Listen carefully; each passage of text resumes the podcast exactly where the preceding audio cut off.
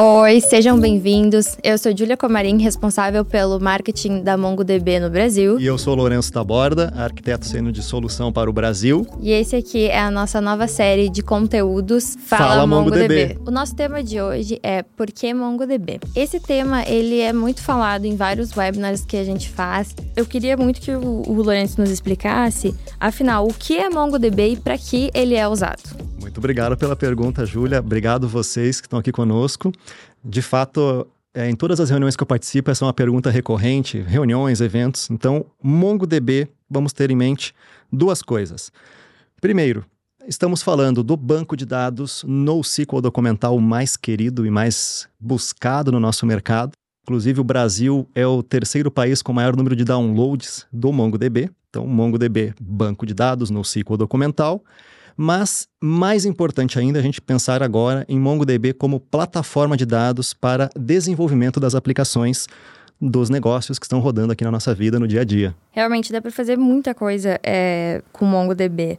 E assim, queria entender também qual a principal vantagem competitiva de usar MongoDB. O que, que as empresas. É, eu sei que você participa de muitas reuniões com clientes e qual as vantagens competitivas que esses clientes é, que usam MongoDB relatam? Como que é essa, essa diferença entre usar o NoSQL e usar o MongoDB? Antes da gente falar da parte técnica, que com certeza todo mundo está bastante ansioso para conhecer mais sobre o mundo MongoDB, eu acho que é legal a gente se posicionar em relação ao tema dos negócios. Então, as organizações hoje têm uma busca constante, como você mesma colocou, de vantagem competitiva. Vamos aprofundar um pouco mais no que, que significa vantagem competitiva significa uma diferenciação que as empresas têm nos seus produtos ou serviços e que atualmente a gente percebe isso como uma digitalização de uma experiência. Falando no mundo prático, né? o famoso exemplo da gente ter na mão um celular e conseguir pedir um carro para deslocar na cidade do ponto A para o ponto B, da gente conseguir pedir um prato de comida que a gente gosta, da gente conseguir fazer a locação de uma pousada, de um quarto. Então, todo esse tipo de experiência que hoje em dia está na palma da mão, acontece de forma praticamente instantânea, de forma personalizada, são coisas que fazem total sentido e conectam com o tema da vantagem competitiva, que é a, o principal fator que hoje as organizações estão procurando modernizar nas suas linhas de negócio. Então, hoje em dia, todo mundo quer ser moderno, todo mundo quer ser digital, porque quer ter relevância para o seu cliente. Então, esta busca por relevância ao cliente é algo que faz com que as empresas busquem novas tecnologias. E agora, quando a gente começa a falar de tecnologia, é onde o MongoDB, seja banco de dados ou seja plataforma de dados de desenvolvimento, tem tudo a ver para a gente conseguir atingir esses resultados de negócio. Ah, entendi. E como isso se relaciona com as aplicações modernas? Aqui, gente, vamos relembrar então os, os conceitos já iniciais que a gente começou a discutir falamos de mobilidade, ou seja, está na palma da mão, celular, é claro que pode estar no computador também. Falamos de relevância, que é estar individualizado, dados individuais. Eu quero aquilo que faz sentido para mim, não aquilo que faz sentido para todo mundo. Tem uma diferença é, bastante significativa né, na, na hora de tratar os dados dessa maneira. Falamos também de segurança e de privacidade, que são coisas hoje que são essenciais. A gente não pode abrir mão desse tipo né, de funcionalidade. Então, uma aplicação moderna precisa atender esses requisitos. Tem que ter relevância, tem que estar individualizado, não pode abrir mão de segurança, tem que estar altamente disponível. Imagina você pedir um carro ou pedir o seu prato de comida preferido e não saber se vai ser entregue ou não ter a, acesso àquele serviço. Então, a questão de alta disponibilidade também é algo super importante. E você mencionou alguns é, casos, assim, exemplos, e eu queria entender um pouquinho, quando você participa das reuniões com clientes, é, quais são os maiores desafios que você vê que os clientes têm, assim? Como você enxerga eles e quais são esses desafios? Bom, o mais comum, Júlia, são aquelas questões relacionadas à alta disponibilidade. E aqui a gente pode quebrar esse assunto em duas partes. Primeiro, é a capacidade que o banco de dados e, consequentemente, a aplicação não tenha parada. Então, não a gente não pode ter uma experiência interrompida para as pessoas que estão utilizando aquele aplicativo ou aquele portal. E além disso, esse uso vai ter oscilação. Em alguns momentos o uso é mais intenso, em outros momentos esse uso é menos intenso.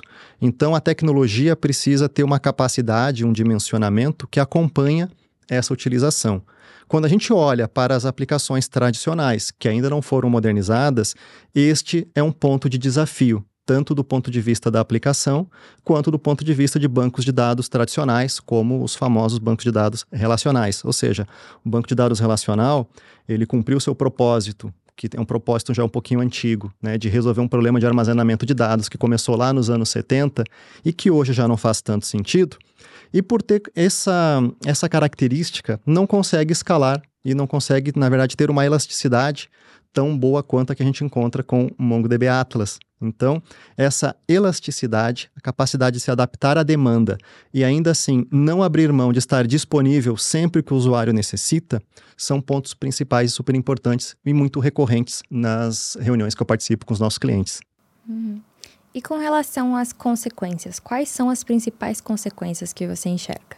Bom, consequências do ponto de vista de negócio. Ana, no momento em que nós estamos com esta capacidade de ser elástico conforme a demanda que está acontecendo dos nossos usuários, nós também conseguimos ter mais agilidade. Conseguimos ter um melhor custo-benefício da tecnologia e custo-benefício de tecnologia está muito conectado também com margem de contribuição, margem de lucro, né, de faturamento que as empresas têm sobre o serviço que está sendo entregue. Então, vamos imaginar o seguinte: hoje em dia a gente está demandando muito mais personalização, muito mais disponibilidade, não posso abrir mão de segurança nem de privacidade, e ao mesmo tempo eu quero pagar pouco eu, como cliente, quero sempre pagar menos. Então, a gente tem esta capacidade de ter uma tecnologia que se adapta a todos esses pontos principais que todos os negócios, independente da sua indústria, estão enfrentando hoje, que é justamente ter aquela relevância super personalizada para os seus clientes. Uma outra pergunta que eu vejo muito nos nossos webinars é com relação à nuvem. MongoDB é uma solução multi-cloud? Como funciona essa relação MongoDB e nuvens? Essa é uma parte muito legal de comentar sobre nuvens. Então, eu comecei a falar um pouco né, de plataforma de dados de desenvolvimento. E eu tenho certeza que todos vocês aí, quando leem ou escutam a gente falar de MongoDB, a primeira coisa que vem à mente é o banco de dados, né? o banco de dados no SQL documental. Bom, quando eu falo de plataforma, tem tudo a ver com a questão de nuvem, porque a plataforma de dados é o próximo passo que um banco de dados tem na sua evolução. Então, todo banco de dados um dia será uma plataforma de dados. E o MongoDB já é uma plataforma de dados é, de desenvolvimento com o MongoDB Atlas. E agora eu vou chegar no ponto da nuvem. Então, o MongoDB Atlas permite a gente ter acesso ao banco de dados como serviço e com a capacidade e a flexibilidade de colocar nos três grandes provedores de nuvem: AWS, Azure e Google.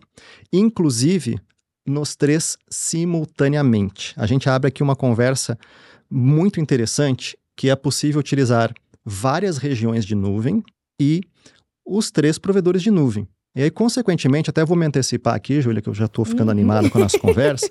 Você vai me perguntar por que, que a gente usaria três nuvens ou por que, que a gente utilizaria mais de uma região.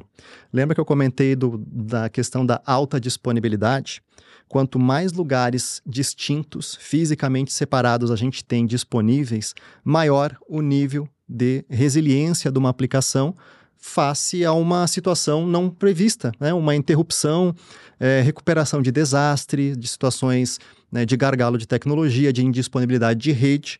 Então, nesse tipo de situação, é, apesar de ter todo um uma embasamento técnico por trás desse tipo de coisa, para um usuário final de um aplicativo ou de um portal, isso não importa muito. A gente, como usuário, sempre quer ter aquela experiência sem interrupção.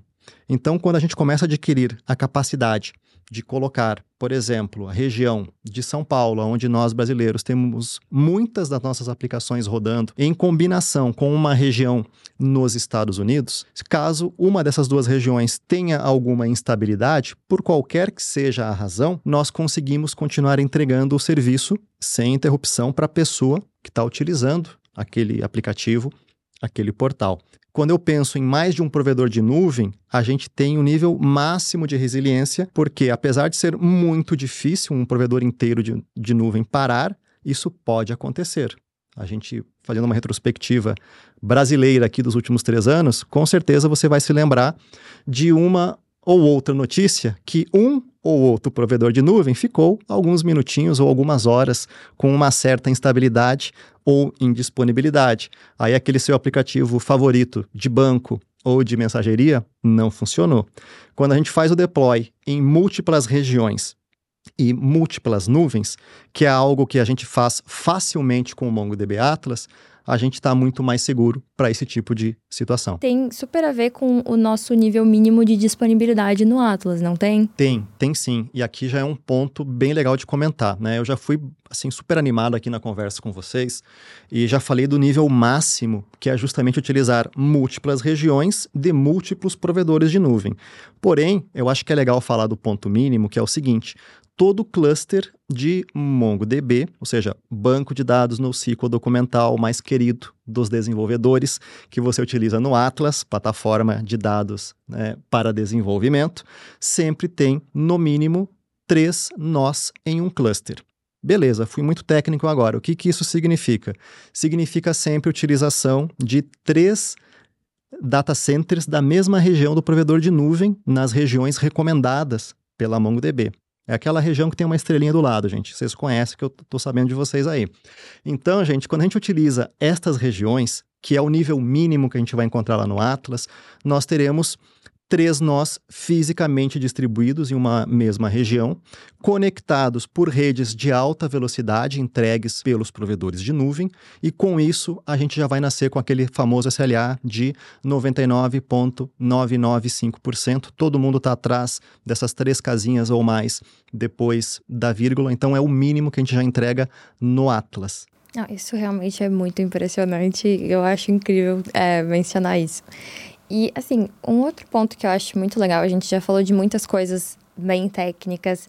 Vamos falar de algum caso de cliente? Tem algum caso de cliente que vem à sua cabeça que seja legal a gente comentar? Com certeza. Eu diria, de caso de uso de cliente, super famoso aqui no Brasil, com uma nuvem super famosa, vamos falar da PicPay com a AWS. Então, gente, PicPay todo mundo conhece, carteira digital, método de pagamento digital super moderno, tem 25% do market share brasileiro. Eu decorei esse número só para falar para vocês, para dar uma ideia do volume, gente, da quantidade de transação que acontece a todo momento. Imagina, o pagamento está ali acontecendo, a gente aqui do lado do banco de dados enxerga isso sempre como uma operação de escrita e uma operação de leitura. Então imagina a, os milhares de operações de leitura e escrita que acontecem de maneira simultânea a todo momento aqui no Brasil quando a gente faz um pagamento com a PicPay. Então, quando a PicPay passou a utilizar o MongoDB, conseguiu direcionar esforços que antes estavam colocados para uma operação de infraestrutura, aquela coisa mais tradicional, menos ágil, para justamente focar esforços no método de pagamento, ou seja, foca mais em negócio, foca mais em inovação e menos numa operação de infraestrutura de tecnologia, que, embora é algo muito importante, muito relevante, que está presente e continuará presente, não está tão conectado diretamente com o negócio final da PicPay, que é prover o melhor método de pagamento que a gente tem, né, com toda a relevância e essa cobertura do mercado brasileiro. Realmente, PicPay é um caso de bastante peso e obrigada por compartilhar com a gente.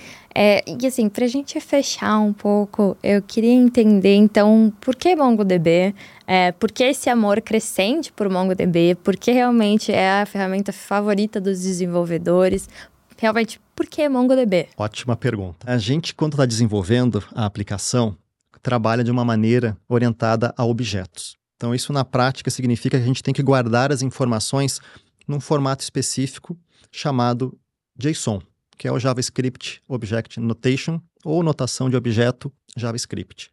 O que, que isso significa? Significa que para o computador a gente está colocando as informações de uma maneira até mesmo bastante humanizada. Ou seja, nós temos que ter os objetos da vida real uma corrida no aplicativo, um prato de comida, um pedido, uma venda, um produto, armazenado da mesma maneira como nós, pessoas, entendemos isso na vida real.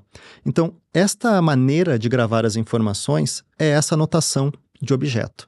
O MongoDB trabalha muito bem em gravar os, os, arquivos JSON, que é exatamente a maneira como os desenvolvedores desenharam a realidade dentro das aplicações de negócio. Por isso que a gente vê esse número tão elevado dos downloads, né, essa busca tão grande do MongoDB para desenvolvimento. E esta facilidade para o desenvolvedor também significa agilidade para as áreas de negócio. Se nós temos este conforto de desenvolvimento, nós também conseguimos colocar novos produtos e novas funcionalidades mais rápido no mercado. Né? O go-to-market acelerado. E isso já vai conectar com o tema de vantagem competitiva que nós falamos aqui no começo da nossa conversa. Então, esses dois pontos principais, desenvolvimento facilitado, acelerado e, consequentemente, do ponto de vista de produto e de organização, as empresas terem a capacidade de irem mais rapidamente ao mercado com novas ofertas, novas experiências, é o que faz com que a gente tenha essa busca tão grande por MongoDB. Maravilha. Muito obrigada, Lourenço, por participar aqui do nosso Fala MongoDB. É, eu espero encontrar você no próximo episódio. Muito obrigada pela participação e até mais. Eu que agradeço. Agradeço também a todos vocês que acompanharam o vídeo até aqui o final. E vamos combinar o seguinte, gente. Me conta aqui nos comentários como vocês estão utilizando o MongoDB e por que vocês estão utilizando o MongoDB. Até o nosso próximo episódio. Tchau, tchau.